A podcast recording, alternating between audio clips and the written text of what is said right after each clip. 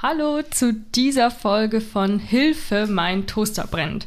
Hast du dir schon mal überlegt, vielleicht nach dem Schulabschluss in Kroatien Straßenkatzen aufzulesen oder in Costa Rica Kinder zu unterrichten? All solche Angebote gibt es im Rahmen von Freiwilligenarbeit. An sich ist der Gedanke natürlich super ehrenwert und es ist echt eine gute Sache zu reisen und dabei was Gutes tun zu wollen. Wir wollen heute aber auch so ein bisschen beleuchten, was daran problematisch sein kann und warum nicht alle Anbieter unbedingt empfehlenswert sind. Hör unbedingt rein.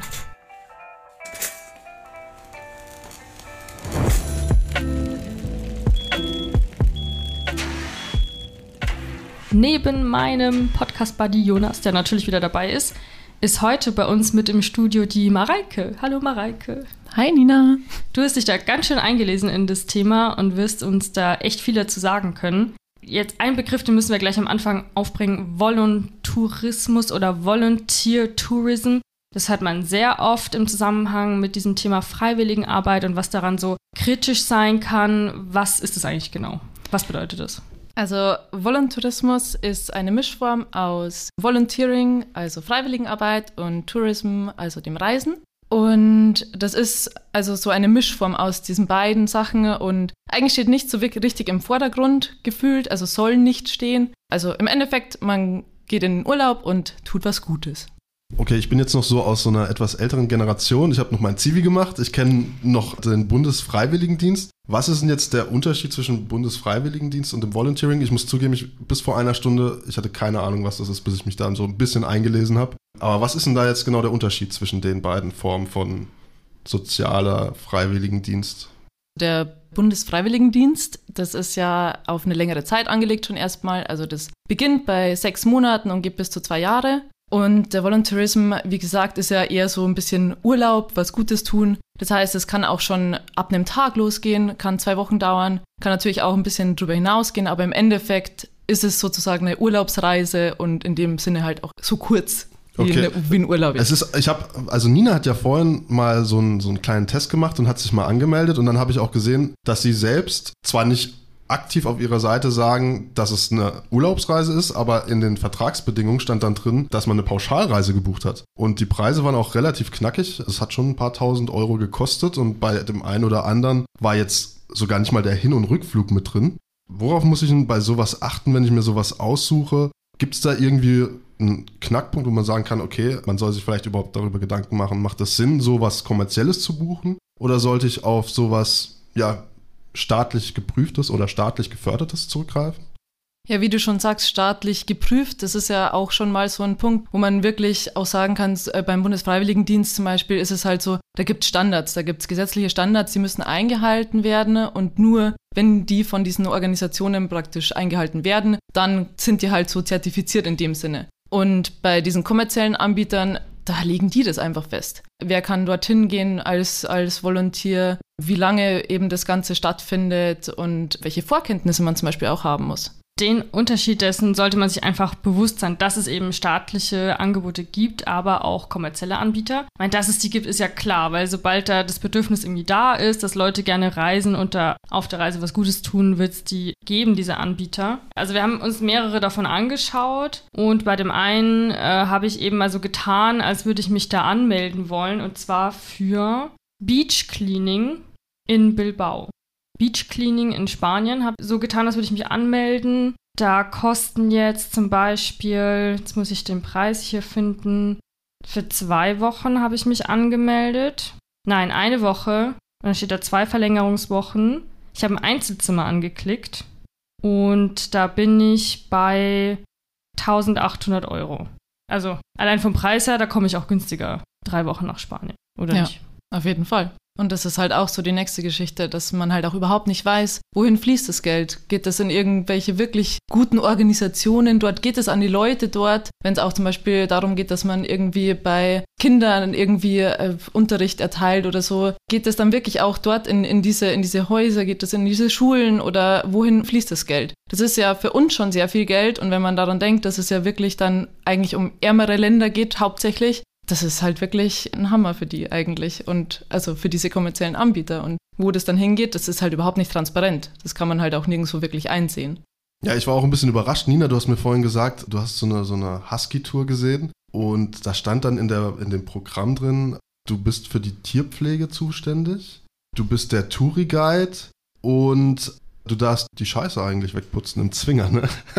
wenn man es so gut auf Deutsch sagt. Also ich meine, für 2000 Euro, das ist halt, das ist halt echt eine knackige Summe. Wie du gesagt hast, dann macht es ja eigentlich mehr Sinn, vielleicht auch was vor Ort zu suchen, also hier vor Ort äh, bei sich zu Hause lokal irgendwie zu helfen. Also ja, ich habe dieses Prinzip von diesen freiwilligen Diensten, die man bezahlen muss, noch nicht ganz so verstanden. Ist halt auch nicht wirklich so verständlich, um ehrlich zu sein, in vielen Fällen. Ich muss auch sagen, ich glaube, mein nach dem Schulabschluss, ich wäre da total drauf angesprungen. Also muss ich auf jeden Fall zugeben, ich habe mich da auch, hatte mich da auch wirklich erkundigt und hätte voll gerne sowas gemacht. Ich hätte damals gerne Farmarbeit in Kanada gemacht, weil ich gerne mit, ähm, mit äh, Bauernhoftieren und mit Pferden arbeiten wollte. Hier sind es jetzt Huskies, aber das stimmt schon. Also wenn man da so liest, Pflege des Zwingers, also ja, was ist denn dann, wenn ich dann vor Ort wirklich nur irgendwelche Zwinger ausmisten muss? Und von den Bildern her, da ist auch noch ein schönes Bild dabei, da hat man das Gefühl, ich werde den ganzen Tag mit den Hunden kuscheln.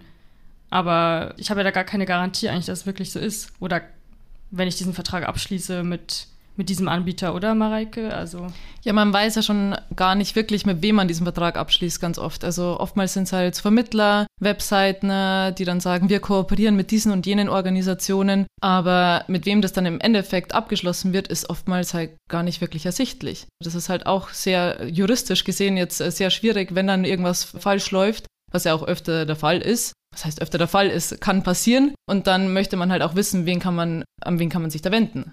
Und ein bisschen habe ich so den Eindruck, dass eben dieses was Gutes tun so verwendet wird, um dem Ganzen so einen positiven Deckmantel zu geben. Ja, wenn ich das buche, tue ich in jedem Fall was Gutes und das Geld ist es auf jeden Fall wert, weil es ist ja eine gute Sache. Aber wir haben jetzt mal hinter die Kulissen geguckt und waren eben so ein bisschen erstaunt, was wir da alles gefunden haben.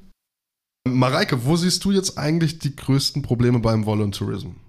Also wie ich äh, vorher schon gemeint habe, ist vor allem auch die kurze Aufenthaltsdauer problematisch. Vor allem, wenn es halt auch um die Arbeit mit Kindern geht, die halt dann Bezugspersonen verlieren wieder, wenn zum Beispiel um so Waisenhäuser geht oder so, wo man dann wirklich irgendwie bloß für, für ein paar Wochen hingeht. Die haben dann eh schon Probleme mit, dass sie halt irgendwie Bezugspersonen verloren haben oder so. Und dann passiert es halt wieder. Also das ist halt vor allem das schlecht. Und wir haben ja bei der Recherche gesehen, das kommt ja als total flexibles Programm an sich daher. Manchmal habe ich ja vielleicht auch kein halbes Jahr oder ein ganzes Jahr Zeit, möchte mich aber engagieren und dann sagt mir das vielleicht ja sofort zu, weil ich mir denke, ich kann hier zwei Wochen buchen, kann spontan auf drei, vier, fünf Wochen verlängern. Aber klar, finde ich auch, sollte man auf jeden Fall bedenken, ob das überhaupt Sinn macht, nur so kurz zu bleiben.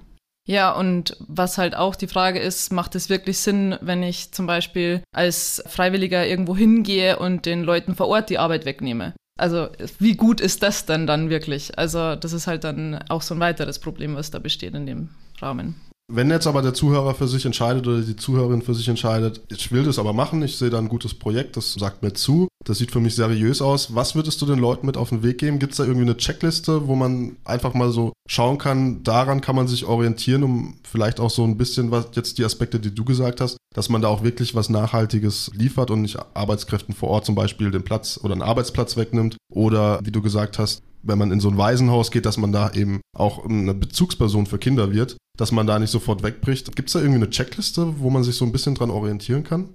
Ja, zum Beispiel, man könnte am Anfang zum Beispiel auch schauen, was äh, verlangen die an Vorkenntnissen von den Leuten, wenn ich jetzt zum Beispiel in ein Waisenhaus gehe. Schauen die dann wirklich darauf, dass ich auch wirklich mit Kindern arbeiten kann und möchte und dass die halt dann auch verlangen, dass man irgendwie einen Lebenslauf mitschickt oder ein Motivationsschreiben und da auch wirklich erst das Ganze abchecken, wie die Person wirklich ist, bevor sie einem schon dieses Angebot verkaufen als Reise was es ja dann im Endeffekt auch oft ist. Wenn ich da kurz einhaken darf, bei dieser Testanmeldung, die ich mir mal angeguckt habe, da haben wir ja dann gesehen, dass ich da eine Bestätigungsmail bekommen habe. Also ich musste klicken auf hier verbindlich anmelden zu dem Beach Cleaning, was glaube ich, ne? Was ich vorhin gesagt habe.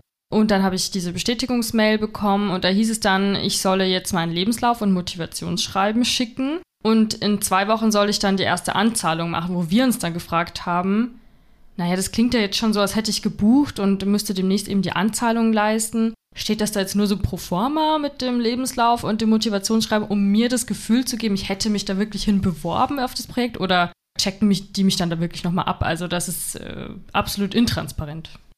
Ja, dann sollte man natürlich auch darauf achten und auch in den AGBs dann nachschauen, wer ist mein Vertragspartner, welche Leistungen muss ich erbringen, welche Leistungen werden mir erbracht, wo genau zum Beispiel werde ich untergebracht, äh, was bekomme ich zu essen, wie oft und äh, solche Geschichten.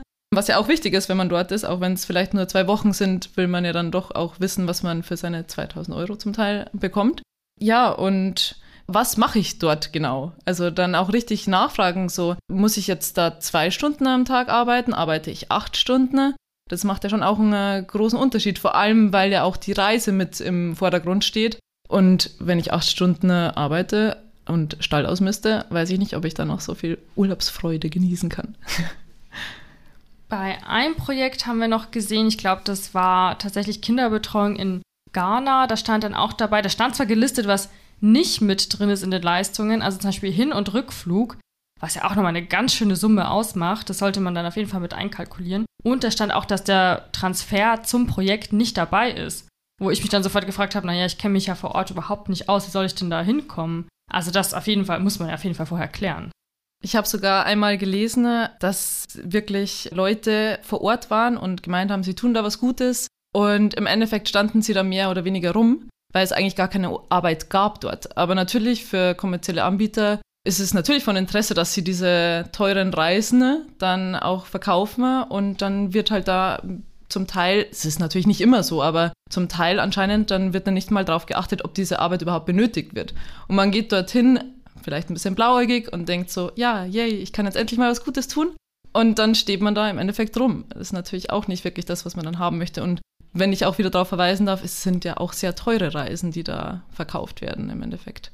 Wir wollen natürlich auch nicht alles verteufeln, was wir jetzt hier gerade eben angesprochen haben. Wir wollten einfach nur mal so ein bisschen sensibilisieren, dass es eben auch Alternativen gibt, wie vielleicht vor Ort, bei sich zu Hause, vielleicht in der eigenen Gemeinde, in der eigenen Stadt. Wir setzen euch auch nochmal einen Link in die Show Notes zum, zur offiziellen Seite vom Bundesfreiwilligendienst. Dann gibt es auch noch die Alternative vom Europäischen Freiwilligendienst, das packen wir euch auch in die Beschreibung, dass man da eben auch sagen kann, es soll ja so einen nachhaltigen Aspekt haben und ob es dann wirklich nachhaltig ist, so weit zu fliegen, so viel Geld auszugeben und dann am Ende vielleicht doch nur blöd rumzustehen in der Pampa oder irgendwo, weil es eigentlich gar keine Arbeit gibt, ob das dann sinnvoll ist. Deswegen packen wir euch das alles wie immer in die Show Notes. Vielen Dank an dich, Mareike. Du hast das super gemacht. Vielen Dank für die tollen Antworten.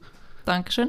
Und natürlich auch an Buddy Nina, die ihn wieder super durch die Show geleitet hat. Und in diesem Sinne, falls du irgendwie Anregungen, Kritik hast oder vielleicht auch selbst mal eine Erfahrung gemacht hast bei so einem Anbieter, dann lass es uns gerne wissen unter podcast.evz.de. Und in diesem Sinne, bis zum nächsten Mal.